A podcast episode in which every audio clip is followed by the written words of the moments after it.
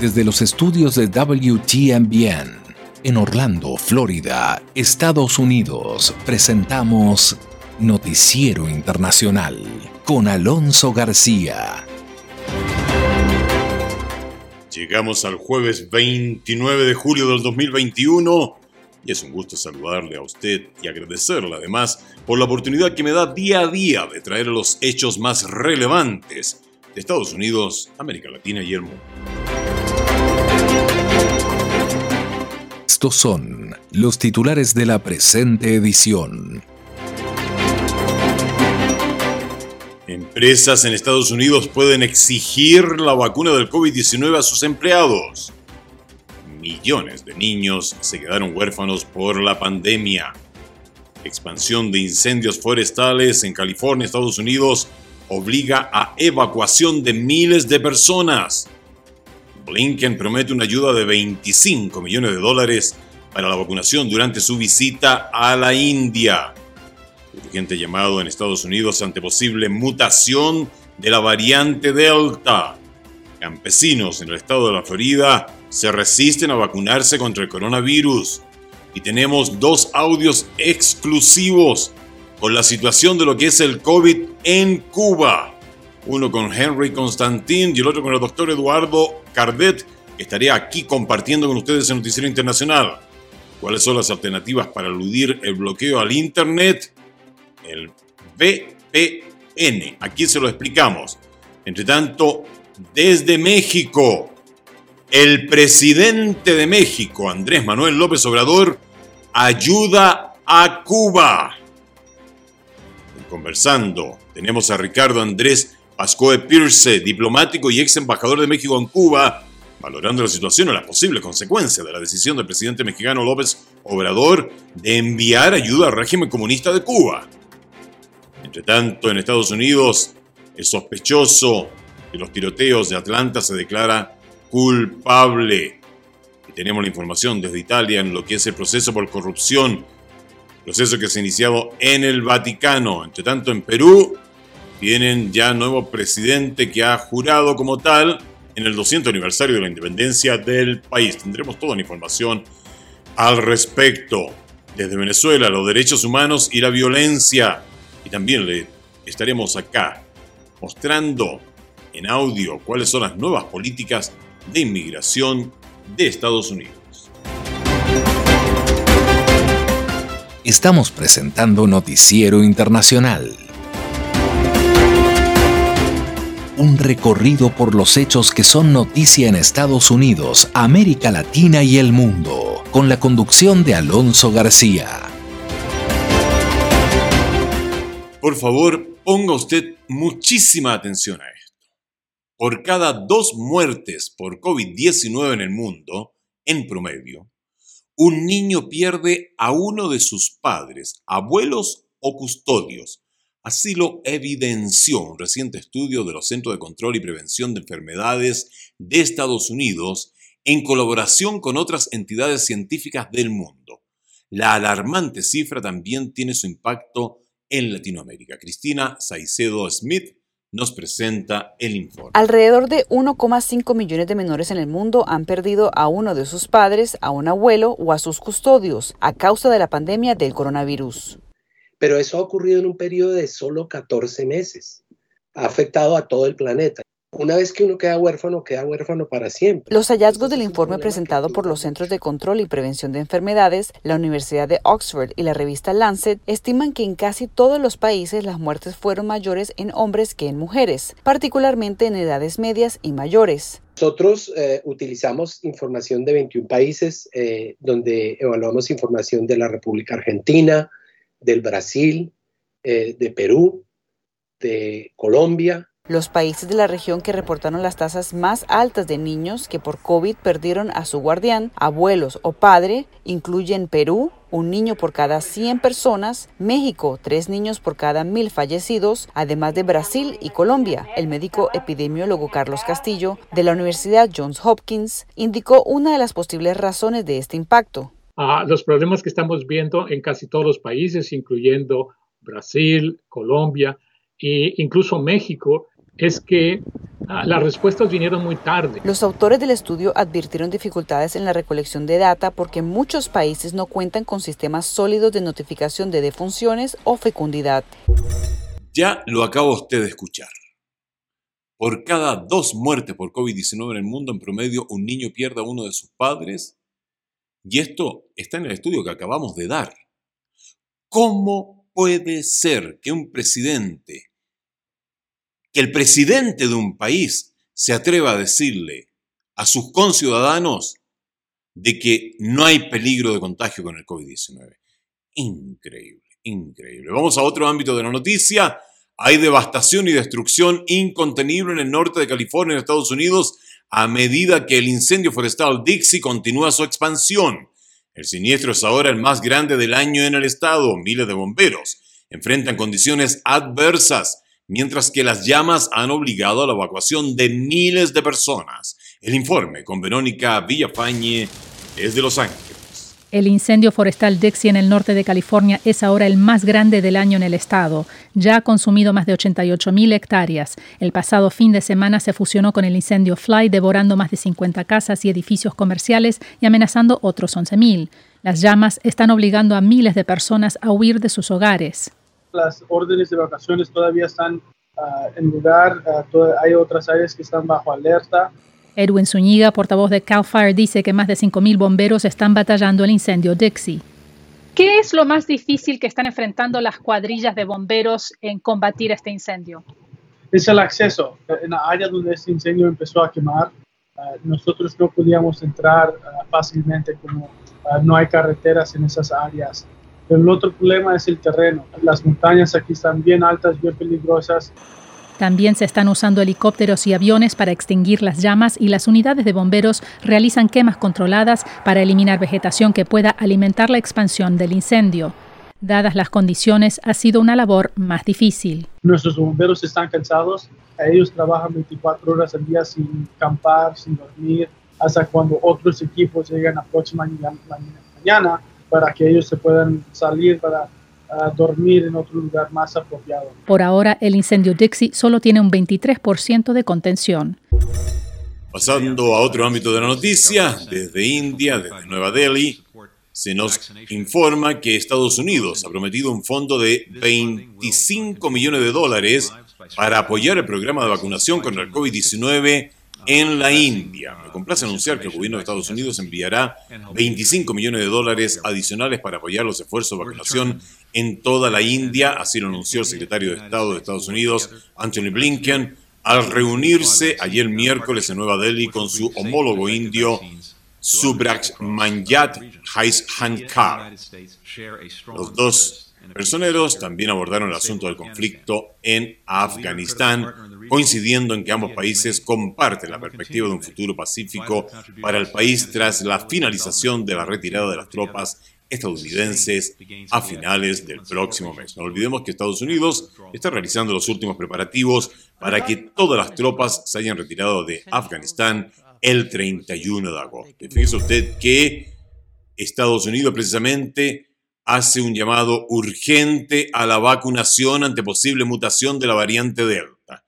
La expansión de la variante Delta en Estados Unidos, así como el aumento de casos positivos de COVID-19, mayormente entre personas no vacunadas, han generado que las autoridades reimpongan restricciones que afectan incluso a los que ya están inmunizados. La información la traemos con Jorge Agobián. Las autoridades atribuyen las medidas al bajo nivel de vacunación en el país, que no alcanza el 50% de la población.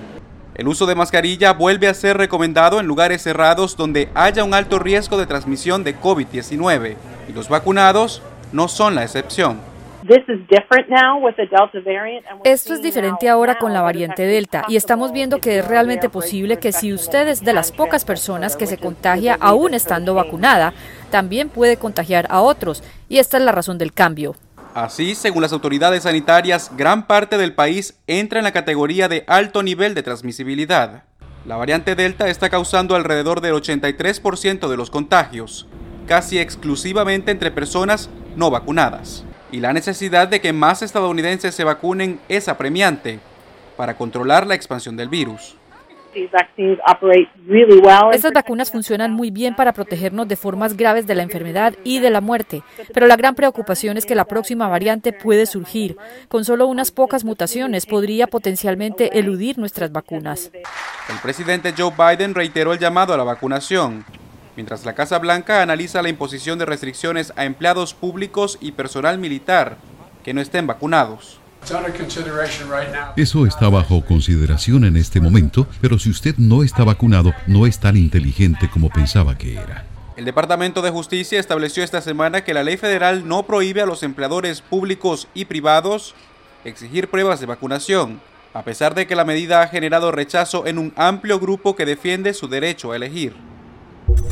Usted escucha esto al igual que nosotros y se pregunta, ¿cómo es posible que el subsecretario de Salud de México haya dicho, tal como lo pusimos acá, lo mostramos acá en la versión extendida de Noticiero Internacional, de que la variante Delta no es para nada peligrosa. ¿Cómo pueden haber actores políticos tan irresponsables a cargo de los países en nuestra querida América Latina? ¿No debiera ser esto también llevado a cortes internacionales?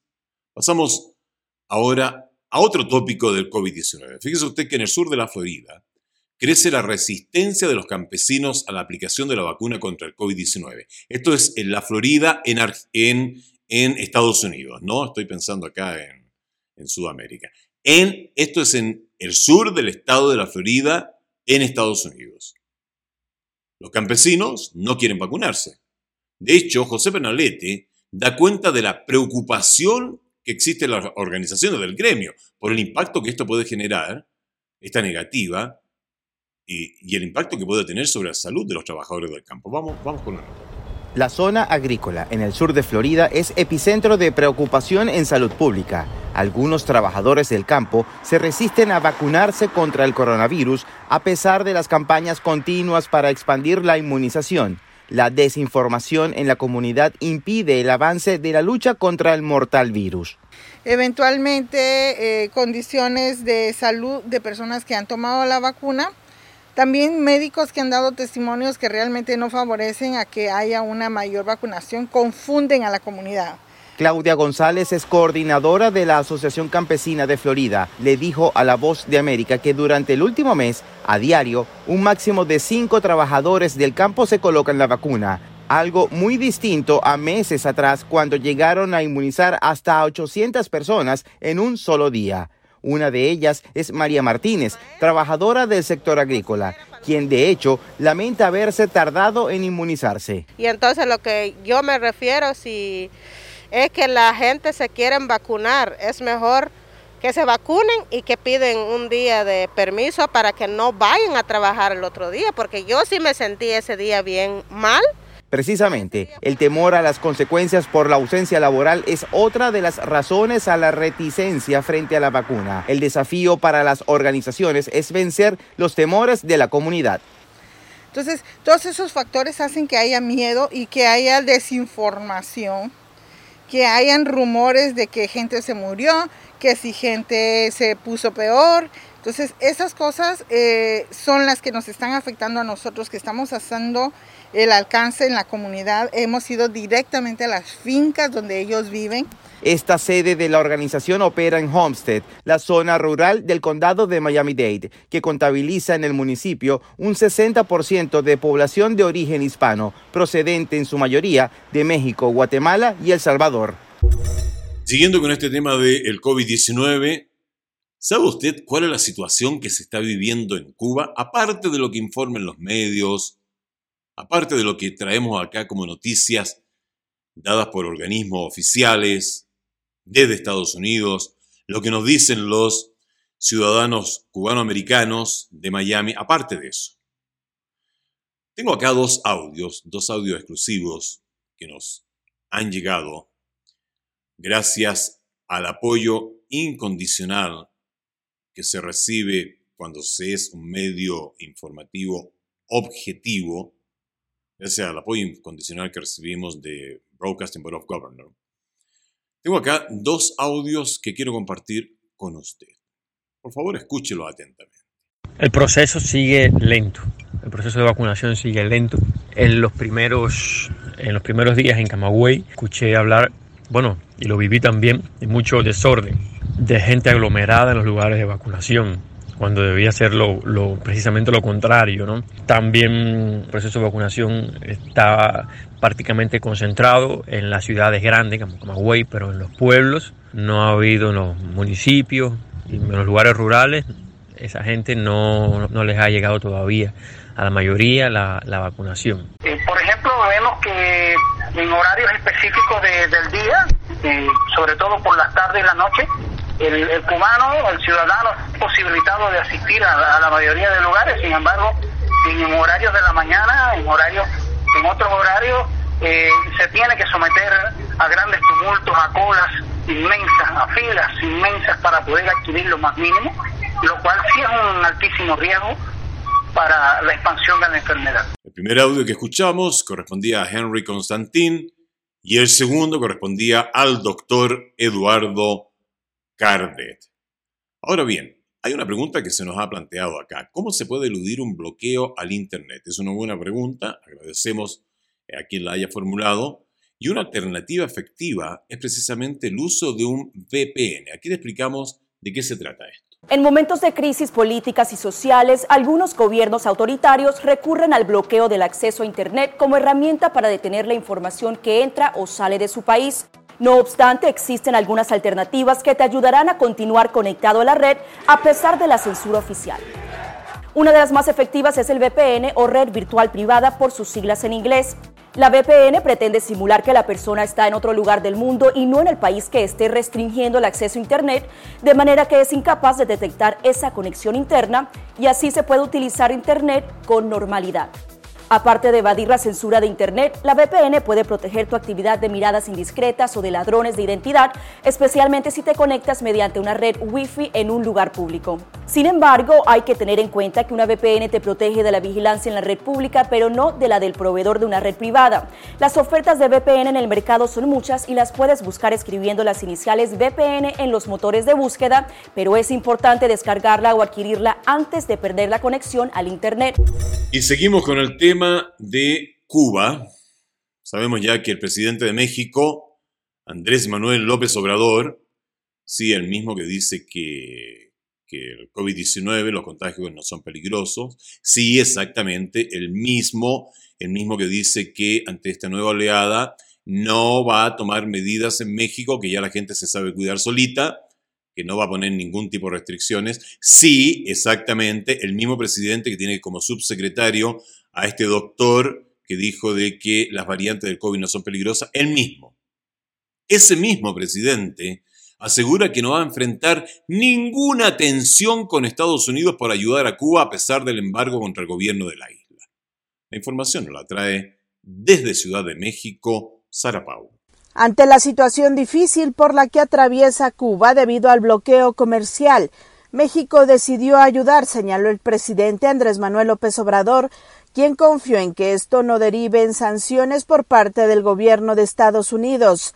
El Ejecutivo reveló que recibió una carta del presidente de Cuba, Miguel Díaz Canel, explicándole las circunstancias que existen en la isla y por ello se tomó la determinación de apoyar con alimentos, medicinas, oxígeno y combustible necesario para generar electricidad en los hospitales.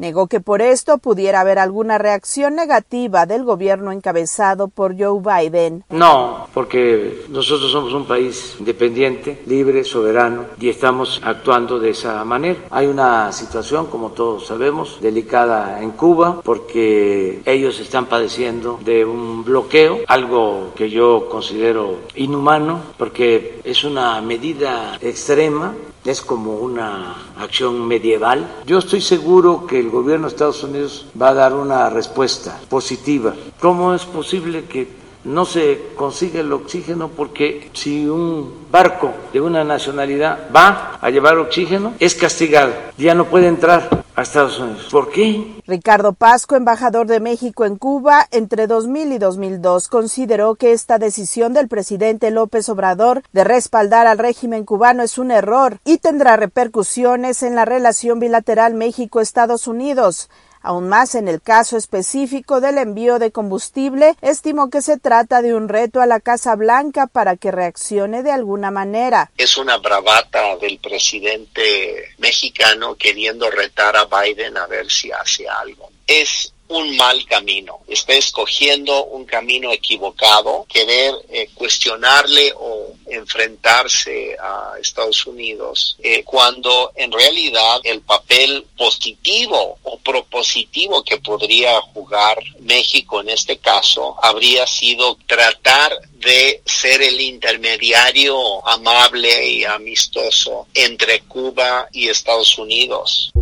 Sobre este tópico, Conversamos con Ricardo Andrés Pascoe Pierce, quien es diplomático y ex embajador de México en Cuba, valorando la situación y las posibles consecuencias de la decisión del presidente mexicano López Obrador de enviar ayuda al régimen comunista de Cuba. Vamos, vamos con lo que tenemos acá en audio de esta conversación yo creo que es un elemento más de un enrarecimiento en la relación entre Estados Unidos y México. Y ahora se acumula el tema político de, Cuba. Entonces, seguramente esto es un elemento más donde el presidente de México, por razones propias, parece pensar que le conviene electoralmente en México crear un conflicto con Estados Unidos, con el gobierno de Biden y de esta manera parece ser que estamos entrando en una etapa de continuado y probablemente permanente conflicto entre el gobierno del Obrador y el gobierno de Estados Unidos. ¿Cuál podría ser la consecuencia, por ejemplo, del envío de combustibles?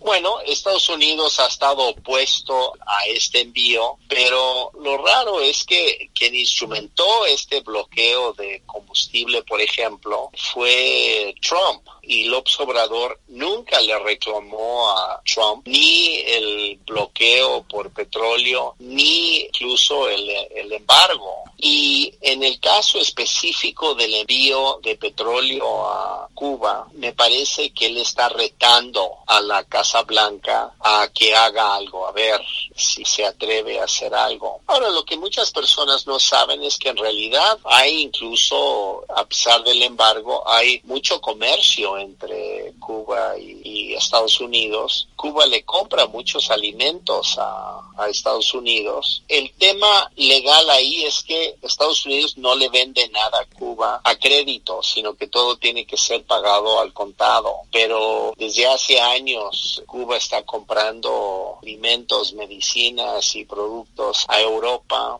al mismo México, a otros países de América Latina. Lo que sucede es que Cuba encuentra mejores precios y mejores posibilidades en el mercado estadounidense. Pero el hecho es que me parece que es una bravata del presidente mexicano queriendo retar a Biden a ver si hace algo. Me parece que es un mal camino. Está escogiendo un camino equivocado de querer cuestionarle o enfrentarse a Estados Unidos cuando en realidad el papel positivo o propositivo que podría jugar México en este caso habría sido querer tratar de ser el intermediario amable y amistoso entre Cuba y Estados Unidos. Y en vez de eso, López Obrador ha abandonado ese papel, ya nunca lo va a recuperar más de poder ser el amistoso componedor de la relación. Y ahora él es el acólito del modelo cubano,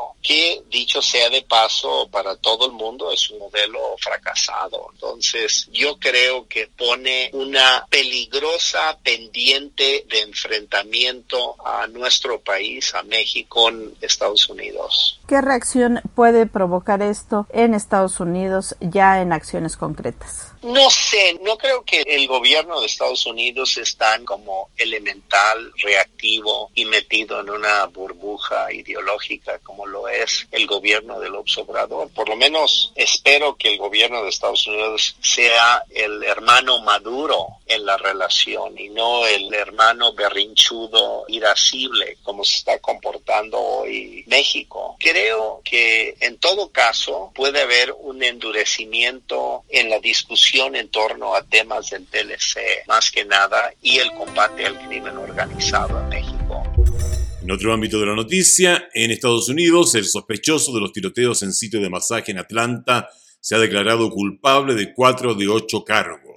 La información nos la trae Héctor Contreras. El hombre acusado de la muerte a tiros de ocho personas en tres salones de masajes administrados por asiáticos en el área de Atlanta, en Georgia, en marzo, podría recibir una sentencia a cadena perpetua después de declararse culpable de cuatro cargos de asesinato en los suburbios del condado de Cherokee en Georgia. Robert Aaron Long, un joven de 22 años de edad, hizo sus primeras declaraciones públicas sobre los asesinatos el martes y contó en una sala de audiencias frente a los familiares de las víctimas cómo compró un arma de fuego y una botella de bourbon y se dispuso a realizar este horrendo hecho. Sin embargo, Long podría enfrentar la pena de muerte si es declarado culpable de cuatro muertes más por disparos en el cercano condado de Fulton, donde además se enfrenta cargos de terrorismo doméstico y asesinato. Aquel fatídico 16 de marzo, Long llegó hasta un sitio de masajes donde en su mayoría trabajan mujeres de origen asiático y mató a disparos a cuatro personas, entre ellas tres mujeres, y según los informes de la policía, hirió a tiros a una quinta persona que luego de ser atendida en un hospital local logró salvar su vida. Luego subió a su automóvil y condujo hacia otro salón de masajes en Atlanta con el mismo propósito, y allí, presuntamente, también asesinó a cuatro mujeres más, todas de origen asiático, antes de ser capturado por la policía.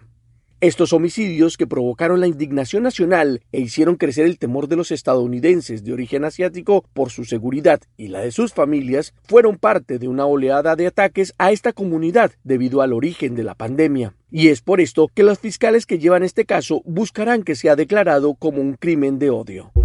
Vamos a Italia. Se inicia en el Vaticano el proceso judicial más grande de los últimos tiempos contra 10 personas, incluyendo un cardenal, por cargos de corrupción y fraude. Desde Italia, informa la corresponsal Sabina Castelfranco. Por primera vez, una figura tan poderosa y de tan alto rango de la Iglesia Católica está siendo juzgada en el Vaticano por mala conducta financiera. El cardenal Angelo Becciu, de 73 años, colaborador cercano del Papa Francisco, era jefe del gabinete de la Secretaría de Estado del Vaticano cuando se vio obligado a dimitir en septiembre pasado para poder ser procesado.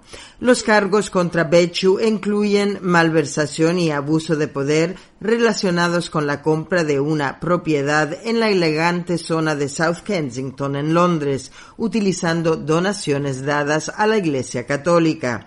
Becciu siempre ha negado haber actuado mal, al igual que los otros nueve acusados, que incluyen el ex jefe de la unidad financiera del Vaticano, el abogado suizo René Brulhart, y dos banqueros de inversión italianos, Raffaele Mincione y Gianluigi Torzi. El acuerdo inmobiliario de Londres data de 2014, cuando la Secretaría de Estado invirtió inicialmente alrededor de 240 millones de dólares, gran parte de donaciones de iglesias, en un fondo operado por Minchone. La mitad de la suma fue para asegurar el 45% de la propiedad de lujo de Londres y el resto para otras inversiones. Pronto se hizo evidente para el Vaticano que las inversiones no solo no serían rentables, sino que las pérdidas serían enormes. Se trajeron otras personas para salvar una situación que solo empeoraría. Desde el inicio de su papado en 2013, el Papa Francisco ha estado trabajando para limpiar la mala gestión financiera y el nepotismo dentro del Vaticano. En ese momento era una prioridad llevar a cabo la reforma para asegurar que todos los miembros de la Iglesia sean juzgados por igual y sus cargos y dignidad tengan el mismo valor sin que nadie reciba ningún privilegio especial. En abril el Papa reformó el Código Penal del Vaticano, eliminando los privilegios de los cardenales y obispos para que ellos también pudieran rendir cuentas si se les acusaba Y eso es todo por hoy, jueves, aquí en Noticiero Internacional. Nos volvemos a juntar mañana acá en este mismo punto de encuentro. Esta ha sido una producción de la WTMBN. Nuestro agradecimiento a Broadcasting Board of Governors por el apoyo que nos da con corresponsales en los lugares de los hechos para informarle a usted de primera mano. A nombre de todo el equipo y el mío personal, le deseo un maravilloso día. Cuídese mucho.